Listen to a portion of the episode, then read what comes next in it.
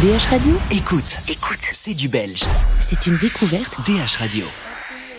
Philippe de Hamaker, bonjour, bienvenue sur DH Radio. Notre découverte belge de cette semaine, c'est Beautiful Badness avec Walking on a Mirror, mais c'est une version un petit peu remixée. Quelques extraits pour se remettre le morceau dans la tête.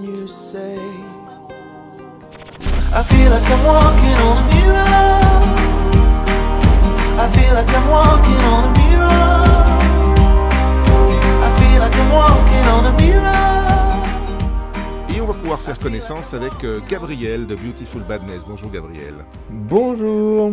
Alors euh, ce, ce single donc a été euh, remixé, il est issu aussi d'un album qui était sorti juste avant les fêtes et qui fait son petit bonhomme de chemin en fait. hein. Euh, oui, c'est un album en fait qu'on a enregistré déjà il y a un paquet de temps. En fait, hein. on a travaillé dessus pendant longtemps. On l'a- la plupart, enfin les sessions studio dans l'ensemble, elles ont, elles datent de fin 2017. Euh, donc c'est pas tout récent en fait. on a on a mis beaucoup de temps à le sortir, mais on a sorti pas mal d'extraits. On avait fait un premier clip euh, il y a déjà un an et quelques d'une reprise de Friends, enfin du générique de la série Friends. I'll Euh, be there for you. Voilà, tout à fait. euh, qui avait là aussi un petit peu fait parler à, ce moment-là. Et puis, Ouais. euh, au moment de sortir l'album, on s'est dit, allez, faut, faut qu'on remette un petit, petit quelque chose que personne n'avait encore entendu. Et on avait à l'époque travaillé ce remix avec euh, quelqu'un qui s'appelle Eddie Pradel. Euh, voilà, qui est un compositeur, arrangeur, producteur euh, français. Qui, du morceau originel du... euh, on peut dire originel ou original enfin, Oui, le morceau d'origine, quoi.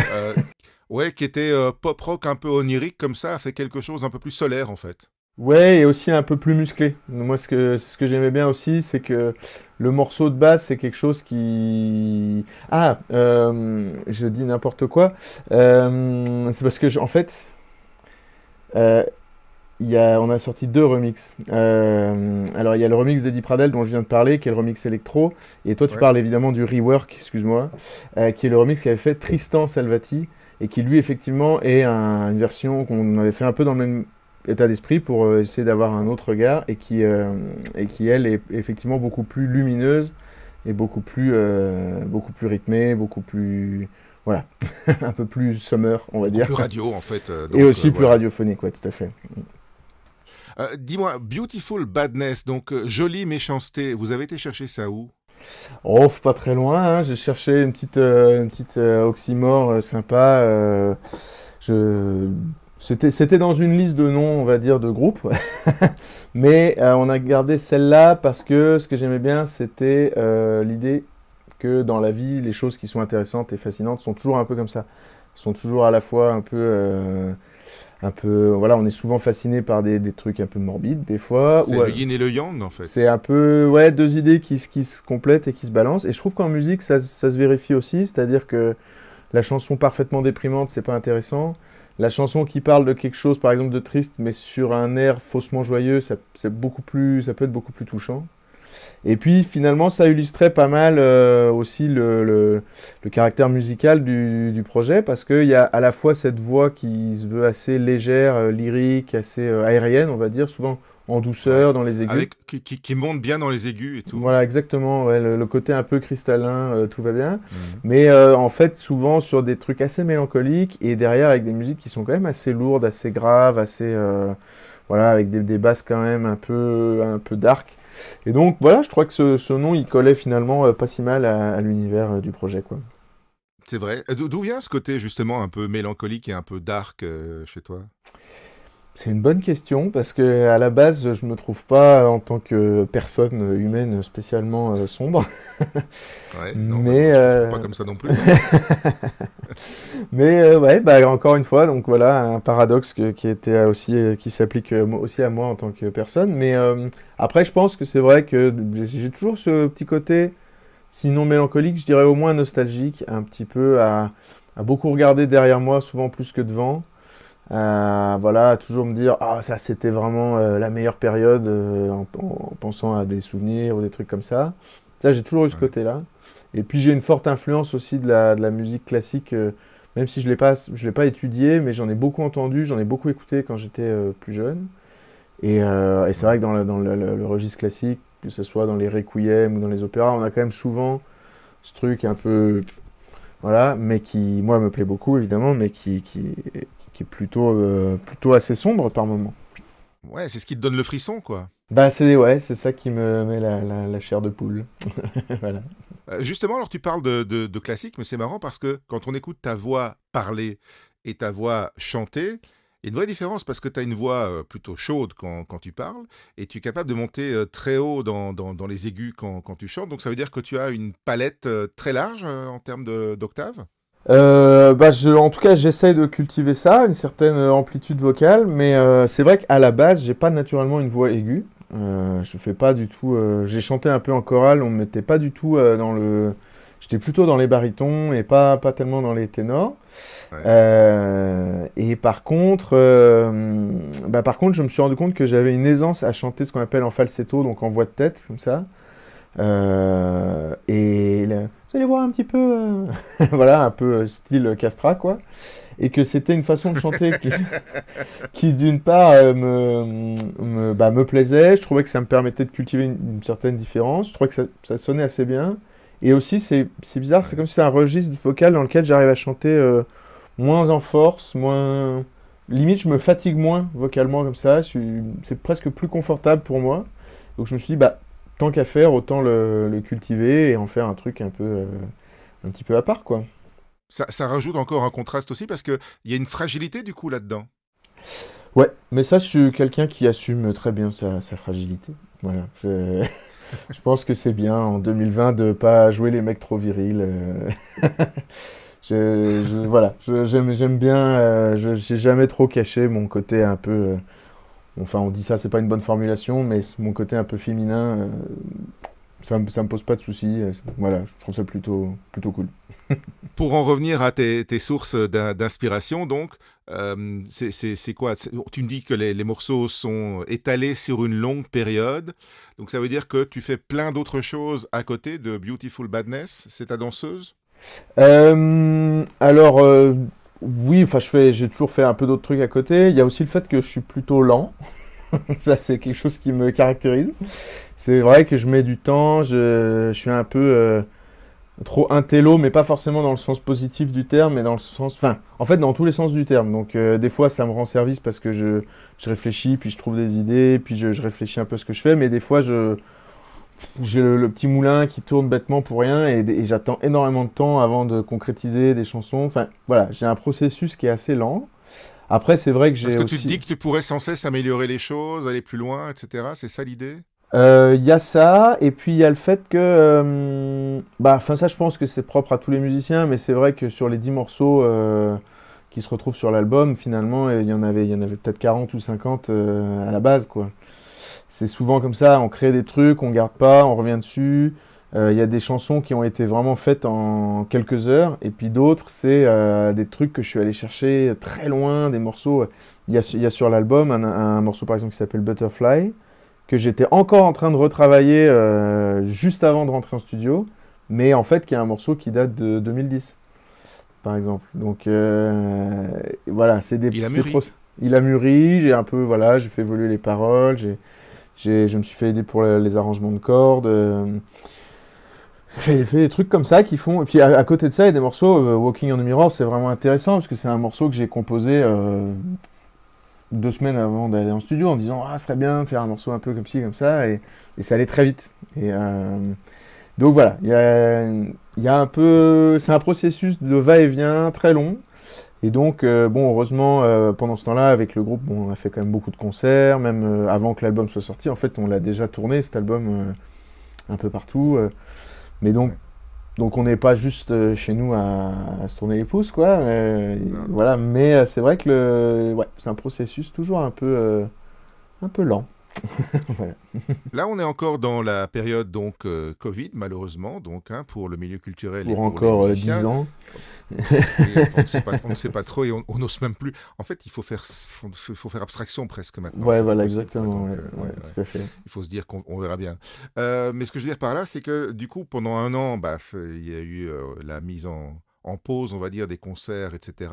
Là, on se parle à distance, euh, tu es dans ton studio. euh, c'est là où vous enregistrez ou bien c'est là où c'est ton repère à toi, là où tu composes, là où tu te concentres? Euh, non, ça c'est vraiment mon repère à moi. Et puis en plus, il a changé là parce que, en fait, à, la base, je composais dans mon appart.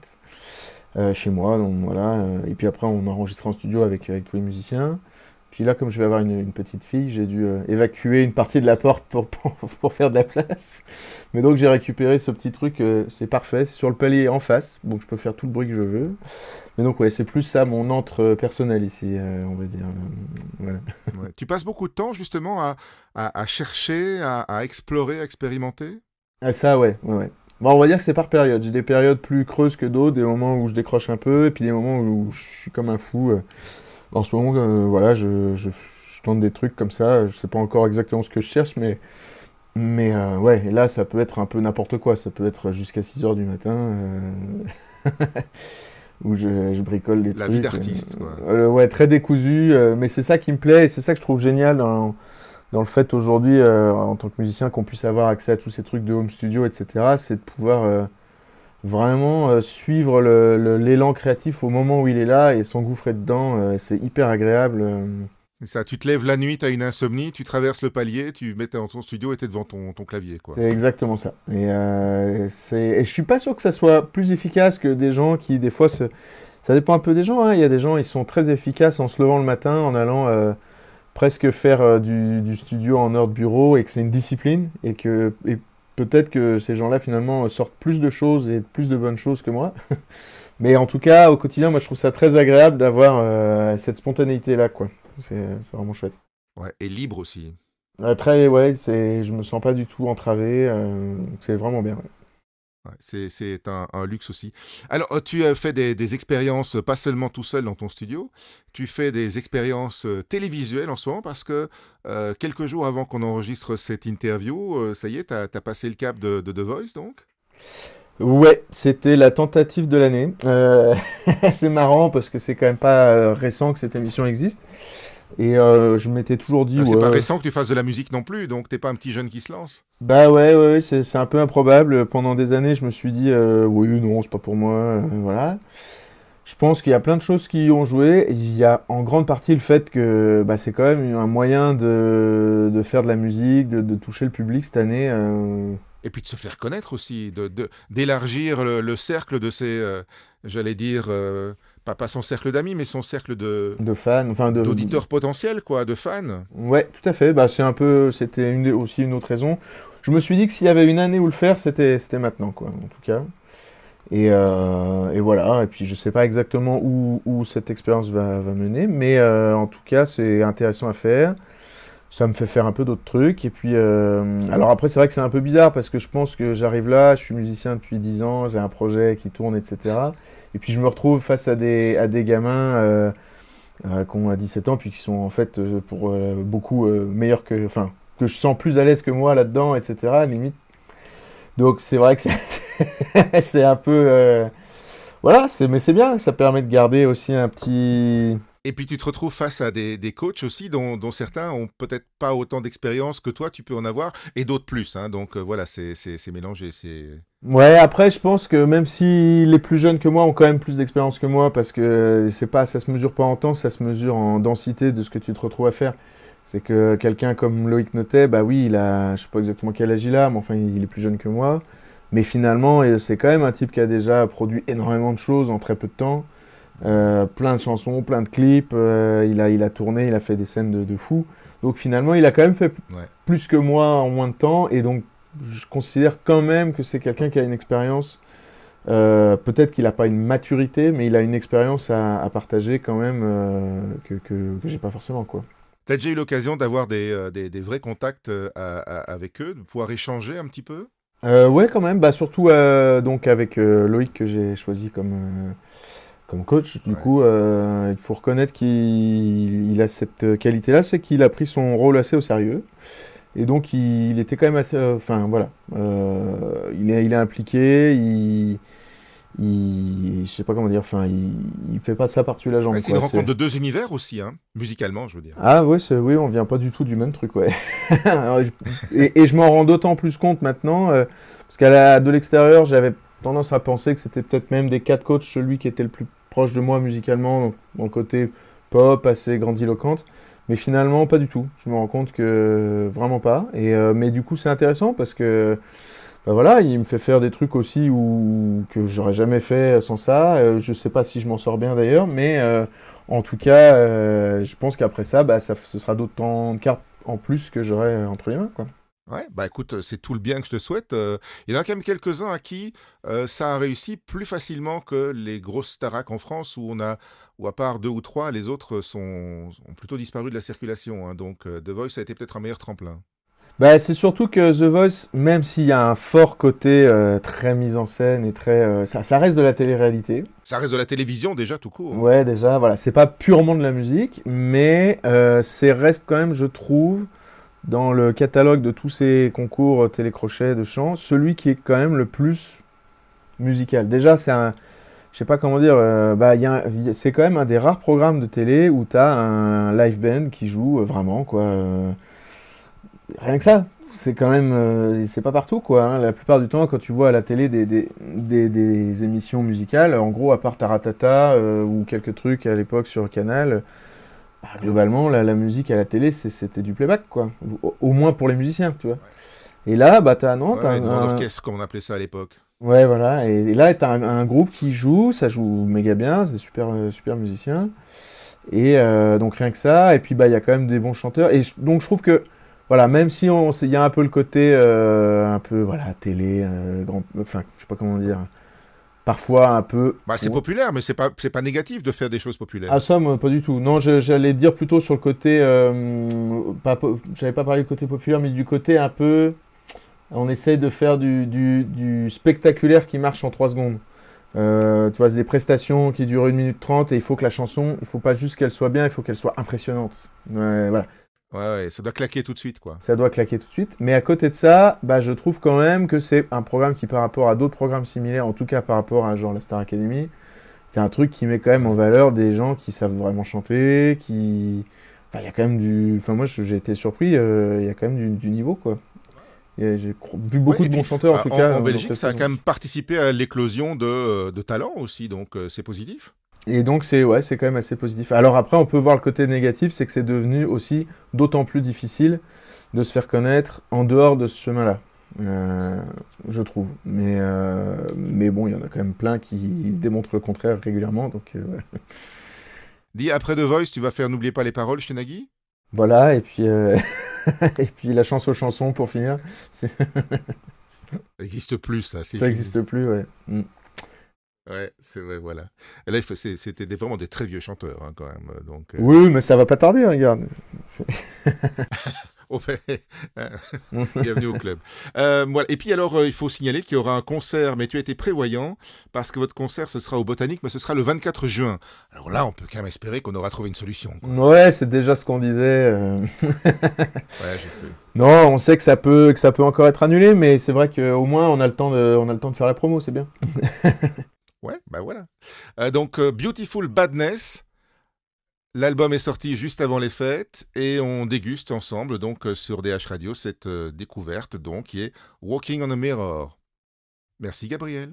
Et bah salut, merci DH Radio, merci Philippe pour ton temps et c'est très très chouette et à bientôt.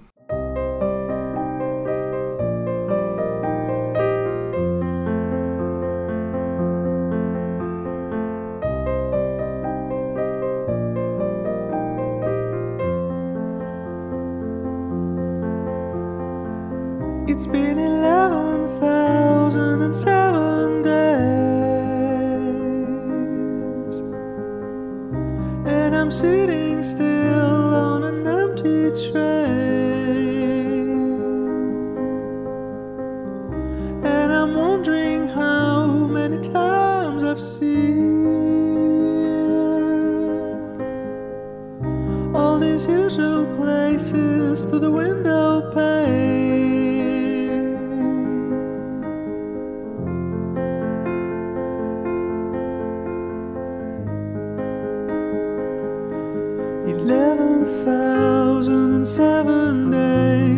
since I was born in this land. Eleven thousand and seven days, and I have taken a million trains.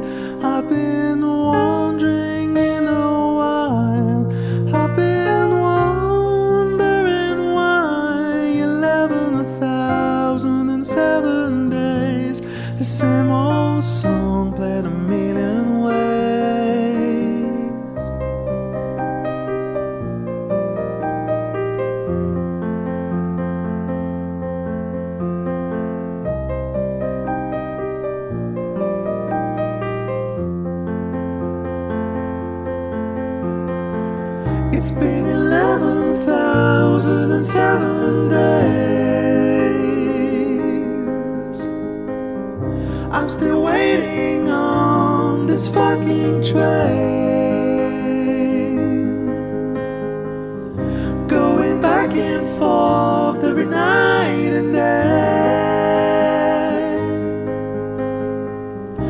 watching my own years fade through the window pane.